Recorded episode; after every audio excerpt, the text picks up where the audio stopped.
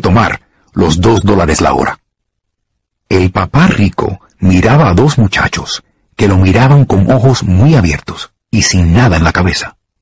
Él sabía que nos estaba probando y que parte de nosotros quería aceptar el trato. Bueno, dijo. Cinco dólares por hora. De repente hubo un silencio dentro de mí. Algo había cambiado. La oferta era demasiado espléndida y hasta ridícula. No había demasiados adultos que ganaran más de cinco dólares la hora en 1956. Desapareció la tentación y llegó la calma.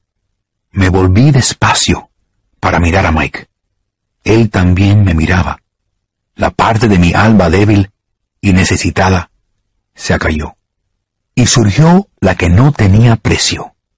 En mi mente y en mi alma entró una calma y una certeza sobre el dinero.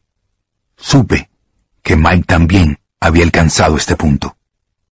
Bien, dijo el papá suavemente. Casi todo el mundo tiene un precio. Y tienen un precio por las emociones humanas del miedo y la codicia. Primero, el miedo a no tener dinero nos motiva a trabajar más. Y cuando logramos ese sueldo, la codicia o el deseo nos hace pensar en todas esas maravillosas cosas que facilita el dinero. Se establece el hábito.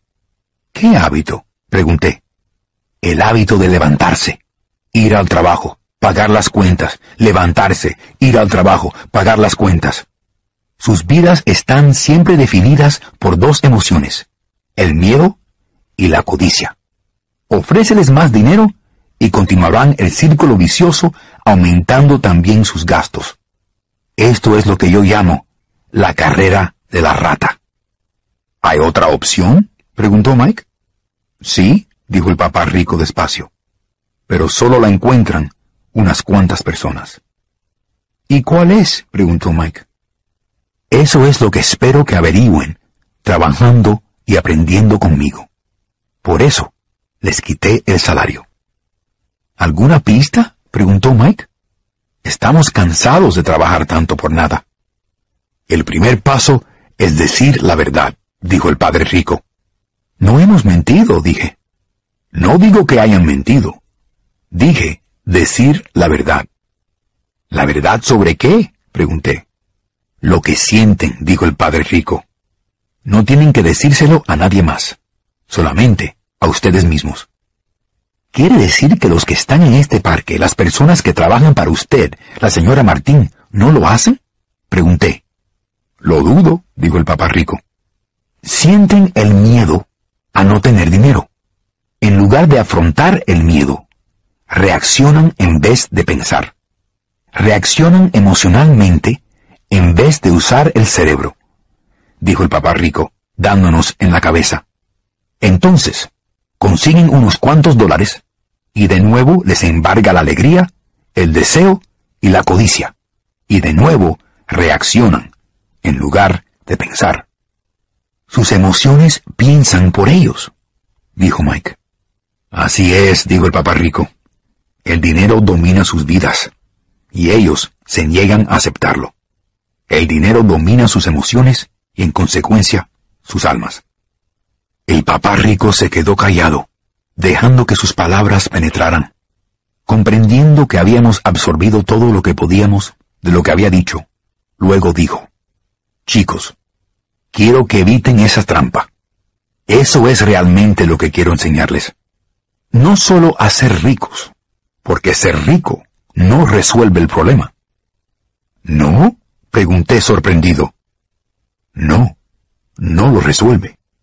Déjenme terminar con el otro sentimiento que es el deseo. Algunos lo llaman codicia, pero yo prefiero llamarlo deseo. Es desear algo mejor, más bonito, más divertido o estimulante. La gente también trabaja por dinero, debido al deseo. Desean dinero por la alegría que piensan puede proporcionarles. Pero la alegría que proporciona el dinero es fugaz y pronto necesitan más dinero para sentir más alegría, más placer, tener más confort, más seguridad. Así que continúan trabajando, imaginando que el dinero aliviará sus almas atormentadas por el miedo y el deseo. Pero el dinero no puede hacer eso. ¿Incluso para los ricos? preguntó Mike. Incluidos los ricos, dijo el padre rico. De hecho, la razón por la cual muchos ricos son ricos no es por deseo, sino por miedo. Creen que el dinero puede eliminar el miedo a no tener dinero, a ser pobre, y lo acumulan para descubrir que el miedo aumenta. Ahora temen perderlo. Tengo amigos que siguen trabajando aunque tienen suficiente. Conozco personas que tienen millones y que tienen más miedo que cuando eran pobres. Tienen terror a perder todo su dinero. Quiero enseñarles a dominar el poder del dinero, a no tenerle miedo. Eso no se lo enseñan en la escuela. Si no lo aprenden, se convertirán en esclavos del dinero. Por fin empezaba a tener sentido. Quería que ampliáramos nuestros horizontes, que viéramos lo que no podía ver ni la señora Martín, ni sus empleados, ni mi padre. Utilizaba ejemplos que entonces parecían crueles, pero que nunca he olvidado. Mi visión se amplió ese día, y pude divisar la trampa que aguarda a la mayoría. En última instancia, todos somos empleados, pero trabajamos a distintos niveles, dijo el papá rico.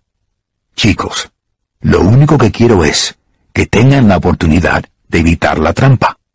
La trampa causada por esas dos emociones, el miedo y el deseo. Úsenos a su favor, no en su contra. Eso es lo que quiero enseñarles. No me interesa solamente educarlos para ganar un montón de dinero. Eso no los ayudará con el miedo ni el deseo. Si no se ocupan primero del miedo y del deseo y se hacen ricos, solo serán unos esclavos bien pagados. ¿Y cómo evitamos la trampa? pregunté. La principal causa de la pobreza o de los problemas financieros es el miedo y la ignorancia. Ni la economía, ni el gobierno, ni el rico. Son el propio miedo y la ignorancia los que mantiene atrapadas a las personas. Así que chicos, vayan a la escuela y saquen un título universitario. Yo les enseñaré cómo evitar la trampa. Estaban surgiendo los pedazos del rompecabezas. Mi instruido papá tenía una buena educación y una gran carrera, pero la escuela nunca le enseñó cómo ocuparse del dinero o de sus miedos. Estaba claro que podía aprender algo diferente e importante de ambos padres. Ha estado hablando del miedo a no tener dinero. ¿Cómo nos afecta el deseo de tener dinero? preguntó Mike. ¿Cómo se sintieron cuando los tenté con un aumento de sueldo? ¿Aumentó su deseo? Asentimos. Al no rendirse ante las emociones, pudieron detenerse, reaccionar y pensar. Eso es muy importante. Siempre tendremos sentimientos de miedo y codicia. A partir de ahora, es primordial que utilicen esos sentimientos para su bien a largo plazo, y no permitan que sus emociones los dominen al controlar sus pensamientos. Muchas personas utilizan el miedo y la codicia contra ellos mismos. Así empieza la ignorancia. La mayoría, debido al deseo y al miedo, viven buscando un sueldo, un aumento, seguridad en el trabajo, sin preguntarse a dónde los conducen esas emociones. Es igual que el cuadro del asno, arrastrando una carreta, con su dueño colgando una zanahoria delante de su hocico. El dueño del asno va a donde quiere ir, pero el asno persigue una quimera. Mañana solo habrá otra zanahoria. ¿Quiere decir que en cuanto imaginé un nuevo guante de béisbol, dulces y juguetes, era como la zanahoria del asno? preguntó Mike. Sí, y cuanto más adulto, más caros son los juguetes. Un automóvil nuevo, un barco y una casa grande para impresionar a tus amigos, dijo el papá rico con una sonrisa. El miedo te empuja por la puerta y el deseo te llama. atrayéndote hacia el abismo. Esa es la trampa. ¿Y cuál es la respuesta? preguntó Mike. La ignorancia intensifica el miedo y el deseo. Por eso los ricos, cuanto más ricos son, más miedo tienen. El dinero es la zanahoria, la quimera. El papá rico siguió explicando que la vida del ser humano es una lucha entre la ignorancia y la clarificación. Nos explicó que cuando la persona deja de buscar información y conocimiento de sí mismo, aparece la ignorancia. Esa lucha es una decisión fugaz que abre o cierra la mente de uno. Miren, la escuela es importantísima, dijo. Se va a la escuela para aprender un oficio o una profesión y contribuir a la sociedad. Toda cultura necesita maestros, doctores, mecánicos, artistas, cocineros, vendedores, policías, bomberos, soldados. Las escuelas los preparan para que nuestra sociedad crezca y progrese. Desgraciadamente, para muchos, la escuela es el fin y no el principio. ¿Y qué tiene que ver la ignorancia con la codicia y el miedo? pregunté. La ignorancia sobre el dinero es la causa de tanta codicia y de tanto miedo, dijo el papá rico. Les daré algunos ejemplos. Un médico que necesita más dinero para mantener a su familia aumenta sus precios. Aumentando sus precios, hace que el cuidado de la salud resulte más caro para todos. A los que más afecta es a los más pobres. Los pobres tienen peor salud que los ricos. Como los médicos aumentan sus precios, los abogados también aumentan sus precios. Como los precios de los abogados han subido, los maestros piden un aumento que sube nuestros impuestos, y así sin parar. Pronto, la distancia entre ricos y pobres será tan abismal, y habrá tal caos, que se derrumbará otra gran civilización. Las grandes civilizaciones se hundieron cuando la diferencia entre los pobres y los ricos era demasiado grande. América va por el mismo camino demostrando que la historia se repite porque no aprendemos de la historia. Memorizamos las fechas históricas y los nombres, no la lección. ¿Pero no es lógico que suban los precios? Pregunté. No en una sociedad educada, con un buen gobierno. Los precios deberían bajar. Claro, eso es verdad en teoría. Los precios suben por la codicia y el miedo provocados por la ignorancia. Si las escuelas enseñaran sobre el dinero, habría más dinero y precios más bajos. Pero las escuelas solo enseñan a trabajar por el dinero y no a cómo controlar el poder del dinero. ¿Pero no tenemos escuelas de negocios? preguntó Mike. ¿Me estás sugiriendo a que vaya a la escuela de negocios a conseguir un posgrado? Sí, dijo el padre rico, pero a menudo las escuelas de negocios preparan empleados que son chupatintas sofisticados. Dios nos proteja si un chupatintas compra un negocio. Todo lo que hace es mirar los números, despedir personal y matar el negocio. Lo sé porque contrato chupatintas. Lo único que piensan es en controlar los costos y subir los precios que causan más problemas. Mirar los números es importante. Ya me gustaría que más gente lo supiera hacer, pero no lo es todo. Entonces, ¿hay una respuesta? preguntó Mike. Sí, dijo el padre rico.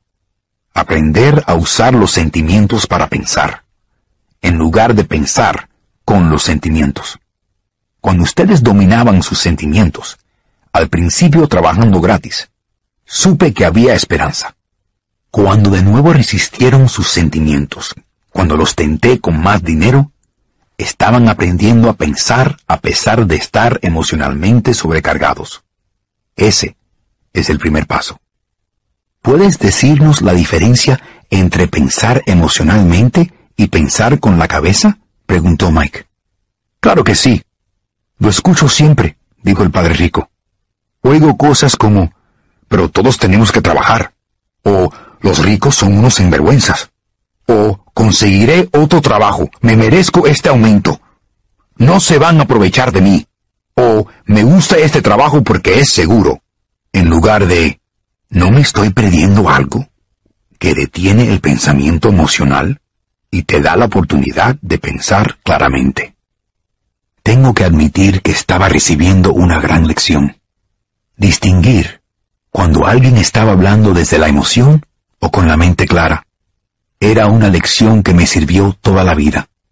Sobre todo cuando yo era el que hablaba desde la emoción y no con la mente clara. De regreso a la tienda, el papá rico explicaba que el rico realmente hacía dinero. No trabajaba por él. Continuó explicándonos que cuando Mike y yo fundíamos las monedas de plomo de cinco centavos, creyéndonos que estábamos ganando dinero, estábamos próximos a la forma de pensar de los ricos. El único problema es que era ilegal. El papá rico siguió diciéndonos que el rico sabe que el dinero es una ilusión igual que la zanahoria para el asno. Solo por miedo y codicia, la ilusión del dinero es aceptada por billones de personas pensando que el dinero es real. El dinero es inventado. Es solo por esta quimera de confianza y la ignorancia de las masas que todavía se mantiene esta casa de naipes. De hecho, dijo, por muchas razones, la zanahoria del asno vale más el dinero. Subiendo en su camioneta de reparto, fuera del pequeño establecimiento, añadió, Continúen trabajando, pero cuanto más pronto olviden que necesitan un sueldo, más fácil les será la vida. Sigan usando el cerebro y trabajando gratis. Y pronto, la mente les enseñará la forma de hacer más dinero del que yo les pagaría en la vida. Verán cosas que otros no ven. Mike y yo recogimos nuestras cosas de la tienda y nos despedimos de la señora Martín. Regresamos al parque, a la misma mesa, y pasamos varias horas pensando y hablando. Pasamos la siguiente semana en la escuela pensando y charlando.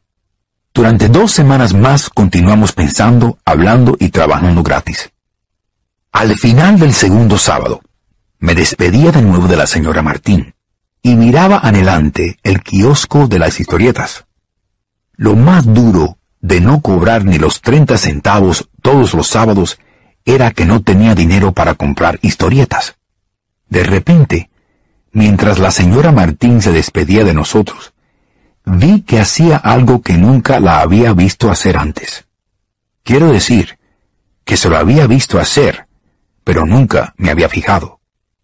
La señora Martín cortaba por la mitad la portada de una historieta, guardando la mitad superior y tirando el resto en una caja grande de cartón marrón. Cuando le pregunté qué hacía con las historietas, me dijo, las tiro. Devuelvo la parte superior de la portada al distribuidor para que nos las acrediten cuando traigan las nuevas. Viene dentro de una hora. Mike y yo esperamos una hora. El distribuidor llegó y le preguntamos si podíamos quedarnos con las historietas. Nos contestó, pueden quedárselas si trabajan para esta tienda y no las revenden. Nuestra sociedad se reactivó. La mamá de Mike tenía un cuarto vacío en el sótano que nadie usaba. Lo limpiamos y empezamos a amontonar centenares de historietas. Pronto abrimos nuestra biblioteca de historietas al público. Contratamos a la hermana menor de Mike, que era muy estudiosa, de bibliotecaria. Cobraba 10 centavos de entrada a los niños y la biblioteca estaba abierta diariamente de dos y media a cuatro y media después de la escuela. Los clientes, los niños del barrio, podían leer todas las historietas que quisieran en dos horas. Era una ganga para ellos, porque cada historieta costaba 10 centavos, y podían leer cinco o seis en dos horas. La hermana de Mike inspeccionaba a los niños cuando salían, para comprobar que no se llevaran ninguna historieta. También llevaba los libros, anotando cuántos niños venían al día, quiénes eran y cualquier otro comentario. Durante tres meses, Mike y yo ganamos casi nueve dólares cincuenta centavos semanales. A su hermana le pagábamos un dólar por semana y le dejábamos que leyera gratis las historietas cosa que nunca hacía porque siempre estaba estudiando. Mike y yo respetamos nuestro acuerdo y trabajábamos en la tienda todos los sábados y recogíamos las historietas de todas las tiendas. Guardamos nuestro acuerdo con el distribuidor y no vendimos ninguna. Cuando se estropeaban, las quemábamos. Probamos abrir una sucursal de la oficina, pero nunca encontramos a alguien tan trabajador y de quien nos pudiéramos fiar tanto como de la hermana de Mike. De muy jóvenes descubrimos lo difícil que es conseguir buenos empleados. Tres meses después de la inauguración de la biblioteca, se armó una pelea en el cuarto. Algunos matones de otro barrio entraron a la fuerza y empezaron a pelear. El papá de Mike sugirió que cerráramos el negocio. Así que nuestro negocio de tebeos cerró y dejamos de trabajar los sábados en la tienda de conveniencia. Sin embargo, el papá rico seguía entusiasmado, porque tenía cosas nuevas que enseñarnos. Estaba contento de que hubiéramos aprendido tan bien nuestra primera lección. Habíamos aprendido a hacer que el dinero trabajara para nosotros. Al no pagarnos, nos obligó a que usáramos nuestra imaginación para identificar una oportunidad de ganar dinero, empezando nuestro propio negocio, la biblioteca de tebeos. Controlábamos nuestras propias finanzas sin depender de un patrón. Lo mejor era que nuestro negocio nos generó dinero, incluso cuando no estábamos allí físicamente. Nuestro dinero trabajó para nosotros. En lugar de pagarnos con dinero, el papá rico nos había dado mucho más.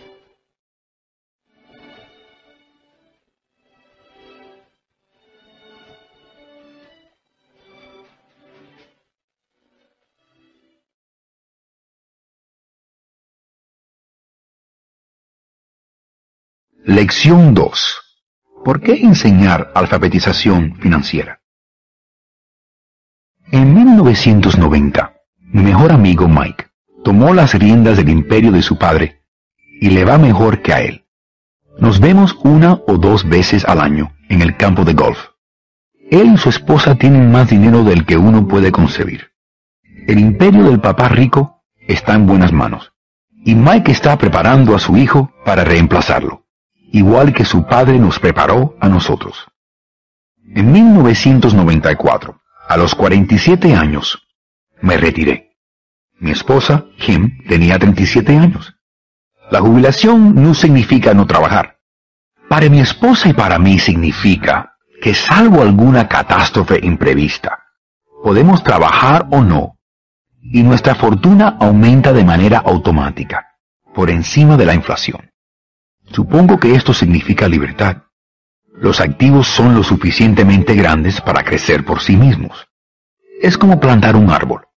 Lo riegas durante años y un día ya no te necesita. Tiene raíces profundas. Entonces el árbol te proporciona sombra para tu deleite. Mike eligió ocuparse de su imperio y yo escogí retirarme. Cuando hablo en público siempre me preguntan, ¿Qué recomendaría? ¿O qué puedo hacer? ¿Cómo empiezo? ¿Hay algún libro bueno que recomiende? ¿Cuál es el secreto del éxito? ¿Por dónde empiezo? O dígame cómo hacerme rico rápidamente. Yo simplemente les digo lo que mi papá rico me dijo cuando era un niño. Si quieres ser rico, necesitas preparación financiera. Cada vez que nos juntábamos, inculcaba esa idea en mi mente. Mi papá educado resaltaba la importancia de leer libros, mientras que mi papá rico la necesidad de dominar los conocimientos financieros. Si va a construir el Empire State Building, lo primero que precisa es cavar un agujero profundo y verter unos buenos cimientos. Si va a construir una casa en las afueras, lo único que necesita es verter una plancha de 6 pulgadas de hormigón. Con sus deseos de hacerse ricos, la mayoría intenta construir el edificio del Empire State sobre una plancha de 6 pulgadas de hormigón. Nuestro sistema escolar, creado en la época agraria, todavía cree en casas sin cimientos. Todavía se estilan los suelos de tierra. Y los niños se gradúan de la escuela sin ninguna fundación financiera.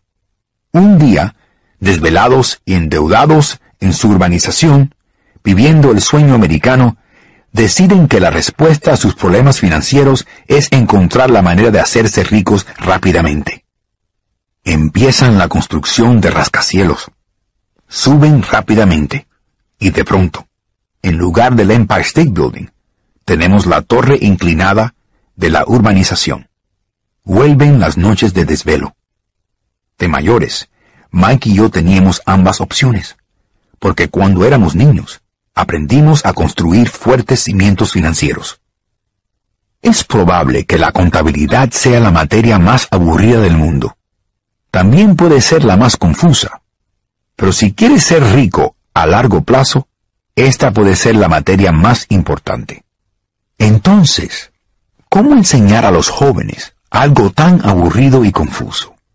La respuesta es, hágalo fácil. Mi papá rico proporcionó a Mike y a mí unos cimientos financieros fuertes. Desde que éramos niños, ideó una manera simple de enseñarnos. Durante años dibujó solo cuadros y usó palabras. Mike y yo entendimos los sencillos dibujos, la jerga, el movimiento del dinero. Y años más tarde, el papá rico empezó a añadir números. Lo más importante es que debes saber la diferencia entre un activo y un pasivo, y debe comprar activos. Esto es todo lo que necesitas saber si quieres ser rico. Es la primera regla. Es la única regla. Puede parecer demasiado sencilla, pero pocos comprenden lo profunda que es. Casi todos los problemas financieros se deben a que la gente no sabe la diferencia entre un activo y un pasivo. Los ricos adquieren activos. Los pobres y la clase media adquieren pasivos que piensan son activos. Cuando el papá rico nos explicó esto, a Mike y a mí, pensamos que nos estaba tomando el pelo. Aquí estábamos, casi adolescentes, esperando el secreto para hacerse rico, y esta era su respuesta. Era tan simple que tuvimos que detenernos y meditarla mucho tiempo. Si es así de simple, ¿cómo no somos todos ricos? Pregunté. El papá rico sonrió, porque las personas no saben la diferencia entre un activo y un pasivo. Recuerdo haberle preguntado, ¿cómo pueden los adultos ser tan tontos? Si es tan sencillo, si es tan importante, ¿por qué no desearíamos averiguarlo todos?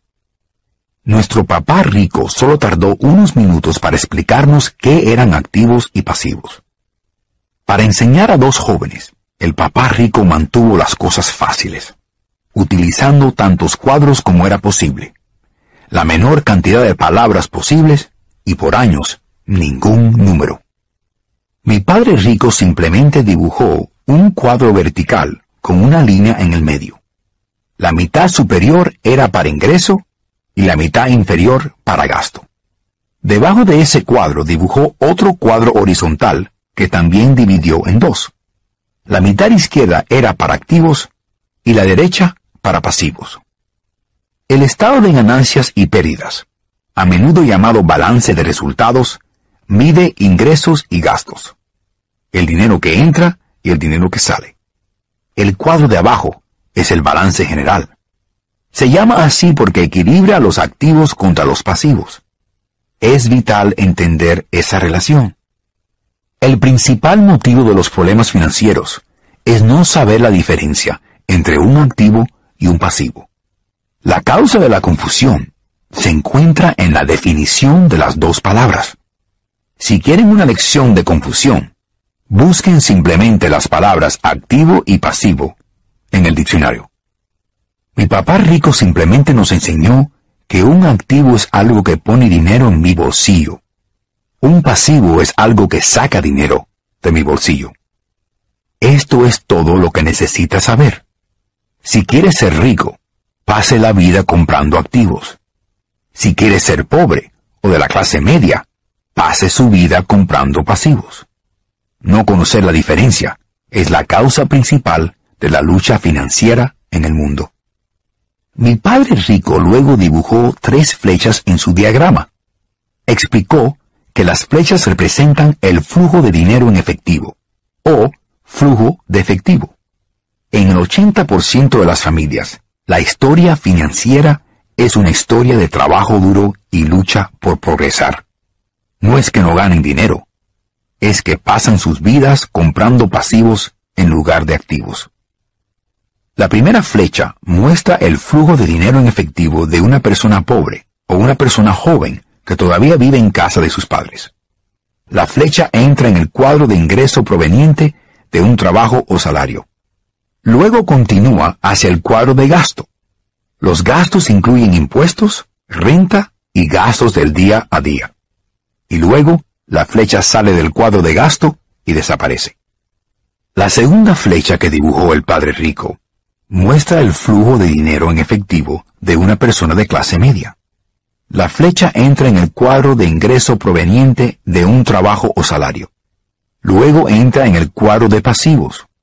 La mayoría de la gente de clase media adquiere muchos pasivos, como hipotecas, préstamos para coches y deudas de tarjeta de crédito. Del cuadro de pasivos, la flecha entra en el cuadro de gasto, donde se hacen los pagos mensuales para esos pasivos y también, como ya se dijo, donde se encuentran los gastos de impuestos y del día a día. De ahí la flecha sale y desaparece. La tercera flecha muestra el flujo de dinero en efectivo de un rico. Esta flecha simplemente va desde el cuadro de activos al cuadro de ingreso. El flujo de efectivo no es generado por un trabajo o salario, sino por activos. Recuerda, Activos son cosas que ponen dinero en tu bolsillo. Los ricos tienen pocos gastos y pasivos.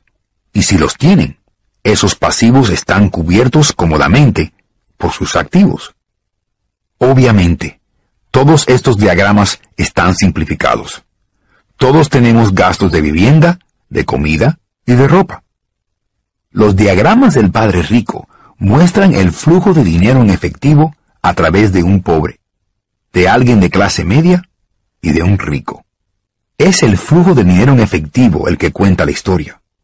Es la historia de cómo una persona cuida su dinero, qué es lo que hace con el dinero cuando lo tiene en sus manos. Me agito cada vez que me preguntan cómo hacerse rico rápidamente. O por dónde empiezan. Oigo a menudo, estoy endeudado, por eso necesito ganar más dinero. Pero con frecuencia, más dinero no resolverá el problema. De hecho, puede acelerarlo. El dinero a menudo destaca nuestros errores humanos. El dinero realza lo que no sabemos. Por eso, demasiado a menudo, el que gana dinero de una forma inesperada y súbita, por ejemplo a través de una herencia, un aumento de sueldo o la lotería, vuelve a su estado anterior de caos financiero, o a uno peor del que estaba antes de recibir el dinero. El dinero solo acentúa el modelo de flujo de dinero en efectivo que corre en tu mente. Si tu modelo es gastar todo lo que consigues, seguramente un aumento en el efectivo producirá un aumento del gasto. De allí el dicho, un necio y su dinero, gran fiesta. Porque los estudiantes terminan la escuela sin conocimientos financieros, millones de personas preparadas siguen su profesión con éxito pero después tienen apuros financieros. Trabajan cada vez más sin lograr salir adelante. Lo que no les han enseñado no es cómo ganar el dinero, sino cómo gastarlo. ¿Qué hacer después de lograrlo? Se llama aptitud financiera. ¿Qué hacer con el dinero cuando uno lo consigue? ¿Cómo impedir que se lo quiten? ¿Cuánto se debe guardar? ¿Y cómo hacer que ese dinero trabaje duro para su dueño? Muchos no entienden que luchan financieramente porque no entienden el flujo del dinero en efectivo. Una persona puede tener buena preparación, ser un profesional de éxito y ser financieramente analfabeta. Estas personas trabajan más de lo necesario porque aprendieron a trabajar duro, pero no a hacer que su dinero trabaje para ellos. La película de las personas trabajadoras tiene un modelo. Recién casados, la joven, educada y feliz pareja se muda a un pequeño apartamento alquilado. Entienden enseguida que están ahorrando dinero porque dos pueden vivir tan barato como uno. El problema es que el apartamento es minúsculo. Deciden ahorrar dinero para comprar la casa de sus sueños y tener niños. Ahora tienen dos sueldos y empiezan a enfocar sus carreras. Sus ingresos empiezan a aumentar. Cuando sus ingresos suben, sus gastos también suben. Así que no hay o hay muy poco dinero entrando en el cuadro de activos. El único ingreso que tienen proviene de su trabajo o salario. Para la mayoría de las personas, el principal gasto son los impuestos. Muchos creen que son los impuestos sobre la renta, pero para la mayoría de los americanos son los del Seguro Social. Como empleado, parecería que el impuesto del Seguro Social junto al del Seguro Médico Estatal es de un 7,5%, pero en realidad es del 15%, ya que el patrón debe equiparar la cantidad del Seguro Social. En esencia, es dinero que el patrón no puede pagarle. Encima de eso, todavía tiene que pagar el impuesto sobre la renta de la cantidad deducida de su sueldo para el Seguro Social, ingreso que usted nunca recibió porque fue retenido directamente para el Seguro Social entonces sus pasivos suben. Esto se demuestra mejor volviendo a la pareja joven. Como resultado del aumento de sus ingresos, deciden comprar la casa de sus sueños. Una vez en su casa, tienen un nuevo impuesto, el impuesto a la propiedad. Entonces compran un automóvil nuevo, mobiliario y electrodomésticos que vayan con su nueva casa. Y súbitamente un día se despiertan con la columna de pasivos llena de deuda hipotecaria y de deudas de tarjetas de crédito. Ahora están atrapados en la carrera de la rata. Llega un niño. Trabajan todavía más. El proceso se repite. Más dinero e impuestos más altos. Lo que se conoce como progresión escalonada. Llega una tarjeta de crédito en el correo. La usan. La suben al máximo una compañía de préstamos los llama e informa que su mejor activo, su casa, se ha apreciado en valor. La compañía les ofrece un préstamo para consolidar sus deudas, porque su crédito es bueno, y les recomienda que liquiden sus deudas personales de alto interés, pagando sus tarjetas de crédito. Además, los intereses sobre su casa son deducibles de impuestos. Lo creen y pagan las tarjetas de crédito de alto interés emiten un suspiro de alivio. Han pagado sus tarjetas de crédito. Han consolidado su deuda personal en su hipoteca. Reducen sus pagos porque han ampliado su deuda a 30 años. Es lo que se debe hacer. Su vecino los invita a ir de compras para aprovechar las rebajas de Memorial Day. Una oportunidad de ahorrar algún dinero. Se dicen, no compraré nada. Iré a mirar. Pero, por si encuentran algo, llevan esa flamante tarjeta de crédito en la cartera. Me topo con esta pareja joven todo el tiempo. Sus nombres cambian, pero su dilema financiero es el mismo. Vienen a una de mis charlas para oír lo que tengo que decir. Me preguntan, ¿puede decirnos cómo ganar más dinero? Sus hábitos de gasto los obligan a buscar más ingresos. Ni siquiera saben que el verdadero problema es cómo deciden gastar el dinero que tienen, y que ese es el motivo de sus dificultades financieras. La causa es la falta de educación financiera, y no entender la diferencia entre un activo y un pasivo.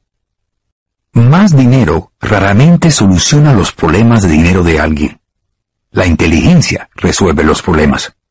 Hay un decir que un amigo mío repite constantemente a las personas endeudadas. Si se encuentra dentro de un agujero, pare de excavar. Los pobres y la clase media dejan a menudo que el poder del dinero los controle. Con solo levantarse y trabajar más, sin preguntarse si lo que hacen tiene sentido, se hacen daño cuando van al trabajo todas las mañanas. Al no entender realmente el dinero, la inmensa mayoría de las personas permite que el inmenso poder del dinero los controle el poder del dinero es utilizado contra ellos. Cuando Mike y yo teníamos 16 años, empezamos a tener problemas en la escuela. No éramos niños malos, pero empezamos a distanciarnos de los demás. Después de la escuela y los fines de semana, Trabajamos para el papá de Mike. Mike y yo pasábamos mucho tiempo después del trabajo, sentados en una mesa, mientras su padre tenía reuniones con sus banqueros, abogados, contadores, agentes de bolsa, inversionistas, gerentes y empleados. Mike y yo aprendimos más sentados en sus reuniones que durante todos nuestros años de escuela, incluida la universidad. El papá de Mike no tenía educación formal, pero era financieramente instruido y como resultado, exitoso. Solía repetirnos una y otra vez. Una persona inteligente contrata a personas más inteligentes que él. Así que Mike y yo teníamos la oportunidad de pasar horas escuchando y en el proceso aprendiendo de personas inteligentes. Pero debido a esto, ni Mike ni yo podíamos aceptar los dogmas que predicaban nuestros profesores. A veces Mike y yo preguntábamos a nuestros maestros cómo se aplicaba lo que estábamos estudiando, o por qué nunca estudiamos sobre el dinero y cómo funcionaba. A esta última pregunta, frecuentemente escuchábamos la respuesta de que el dinero no era importante y que si sobresalíamos en nuestra educación, el dinero vendría. Cuanto más aprendíamos sobre el poder del dinero, más nos distanciábamos de nuestros maestros y de nuestros compañeros de clase.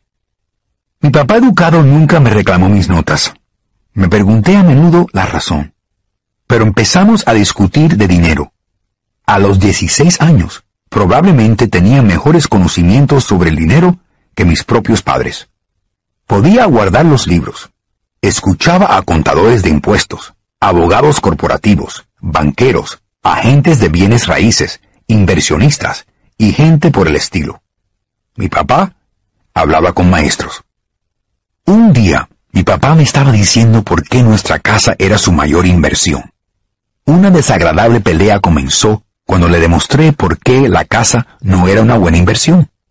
El argumento ilustró la diferencia en la percepción entre mi papá rico y mi papá pobre respecto a sus casas. Un papá pensaba que su casa era un activo, el otro papá que era un pasivo. Todavía recuerdo cuando dibujé el siguiente diagrama para mi papá, mostrándole la dirección de flujo del dinero en efectivo. También demostré los gastos relacionados con tener una casa. Una casa más grande significaba mayores gastos, y el flujo del dinero en efectivo continuaba saliendo a través de la columna de gasto. Todavía hoy me discute la idea de que una casa no es un activo. Yo sé que para muchos es no solo su sueño, sino su mayor inversión. Y tener casa propia es mejor que nada. Simplemente aporto una manera distinta de considerar este dogma popular. Si mi esposa y yo compráramos una casa más grande, más ostentosa, comprenderíamos que no sería un activo, sería un pasivo, ya que sacaría dinero de nuestro bolsillo. Así que aquí expongo mi argumento. En verdad no espero que todo el mundo esté de acuerdo, ya que una casa buena es algo emocional. Y en lo que respecta al dinero, las emociones fuertes tienden a debilitar la inteligencia financiera. Respecto a las casas, señalo que la mayoría de las personas trabaja toda la vida para pagar una casa que nunca es de su propiedad. Dicho de otra manera, la mayoría compra una casa nueva cada tantos años, incurriendo cada vez en un nuevo préstamo a 30 años para pagar el anterior. Aunque las personas reciben una deducción de impuesto por el interés sobre los pagos de la hipoteca, pagan todos sus otros gastos con dólares después de impuestos, incluso después de pagar su hipoteca. A eso debemos añadir los impuestos sobre bienes raíces. Los padres de mi esposa se asustaron cuando los impuestos de su propiedad subieron a mil dólares mensuales. Esto después de jubilarse, lo que mermó su retiro y les forzó a mudarse. Además, las casas no siempre aumentan de valor. En 1997, todavía tengo amigos que deben un millón de dólares por una casa que hoy costaría solo 700 mil. Finalmente, las más grandes pérdidas son las oportunidades perdidas. Si todo su dinero está atado a su casa, se verá obligado a trabajar todavía más. Porque su dinero continúa saliendo de la columna de gastos, en lugar de aumentar la columna de activos. El patrón típico del flujo de efectivo de la clase media. Si una pareja joven pusiera antes más dinero en su columna de activos, su futuro sería más fácil, sobre todo cuando se preparen para mandar a sus hijos a la universidad. Sus activos habrían aumentado y podrían cubrir gastos. Demasiado a menudo, una casa solo sirve de vehículo para incurrir en un crédito hipotecario para poder pagar los crecientes gastos. En resumen, el resultado final de decidir comprar una casa demasiado cara, en lugar de empezar pronto una cartera de inversiones, impacta a un individuo por lo menos de las siguientes tres maneras. Número 1. La pérdida de tiempo, durante la cual otros activos podrían haber aumentado de valor. Número 2. La pérdida de capital adicional, que podía invertirse en lugar de pagar los altos gastos de mantenimiento relacionados directamente con la casa. Número 3. La pérdida de educación. Frecuentemente las personas computan su casa, ahorros y plan de jubilación como todo lo que tienen en su columna de activos. Como no tienen dinero para invertir, simplemente no invierten. Eso les resta experiencia en inversiones. La mayoría nunca se convierte en lo que en el mundo de las inversiones se denomina un inversionista sofisticado. Y las mejores inversiones normalmente se venden primero a los inversionistas sofisticados, que a su vez las venden a las personas que juegan seguro.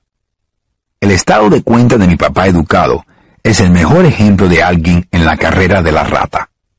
Sus gastos parecen siempre mantenerse al ritmo de sus ingresos sin permitirle nunca invertir en activos. Consecuentemente, sus pasivos, como su hipoteca y las deudas de las tarjetas de crédito, son superiores a sus activos. Por otra parte, el estado de cuenta de mi papá rico refleja los resultados de una vida dedicada a invertir y a minimizar los pasivos. Sus activos son mucho mayores que sus pasivos. Un estudio del estado de cuentas de mi papá rico explica por qué el rico se hace más rico. La columna de activos genera un ingreso más que suficiente para cubrir los gastos, reinvirtiendo el resto en la columna de activos. La columna de activos continúa creciendo y por consiguiente el ingreso que produce aumenta. Como resultado, el rico se hace más rico. La clase media está siempre luchando financieramente. Su mayor ingreso son los sueldos pero a medida que estos aumentan, también lo hacen sus impuestos. Sus gastos tienden a incrementarse en la misma medida en que aumentan sus sueldos. De ahí la frase, la carrera de la rata. Consideran su casa como su principal activo, en lugar de invertir en activos que generen ingresos.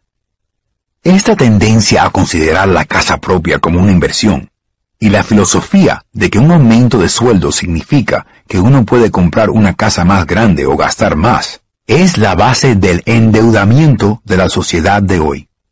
Este proceso de aumento del gasto mete a las familias en más deudas e incertidumbre financiera, aun cuando progresen en sus trabajos y reciban aumentos de sueldo regularmente. Esto es vivir con un alto riesgo a causa de una pobre educación financiera. Como dije al principio de esta sección, la regla más importante es saber la diferencia entre un activo y un pasivo. Una vez entendida la diferencia, concentre sus esfuerzos en comprar solo activos que generen ingresos. Esta es la mejor manera de empezar el camino para hacerse rico. Siga haciendo eso y su columna de activos aumentará. Concéntrese en controlar sus pasivos y sus gastos. Esto le proporcionará más dinero para seguir metiendo en la columna de activos. Como empleado y propietario, sus esfuerzos activos son generalmente de la siguiente manera. Usted trabaja para otra persona. La mayoría de las personas que trabaja a sueldo está enriqueciendo al dueño o a los accionistas. Sus esfuerzos y logros proporcionarán el éxito y la jubilación para el dueño. Usted también trabaja para el gobierno. El gobierno le quita una parte de su sueldo antes de que usted lo vea. trabajando más duro, usted aumenta la cantidad de impuestos apropiados por el gobierno. Muchos trabajan de enero a mayo, solo para el gobierno. Finalmente, usted trabaja para el banco. Después de los impuestos, su gasto más grande es generalmente su hipoteca y las deudas de las tarjetas de crédito. El problema con trabajar más es que cada una de estas tres entidades se apropia de una parte mayor de sus esfuerzos. Debe aprender qué hacer para que sus esfuerzos adicionales lo beneficien a usted y a su familia directamente. Una vez que haya decidido concentrarse en atender su propio negocio, ¿cómo fija sus metas? La mayoría debe seguir con su profesión y depender de sus sueldos para financiar la adquisición de activos. A medida que sus activos crecen, ¿cómo mide la magnitud de su éxito? ¿Cuándo comprende uno que es rico, que tiene riqueza? De la misma forma que tengo mis propios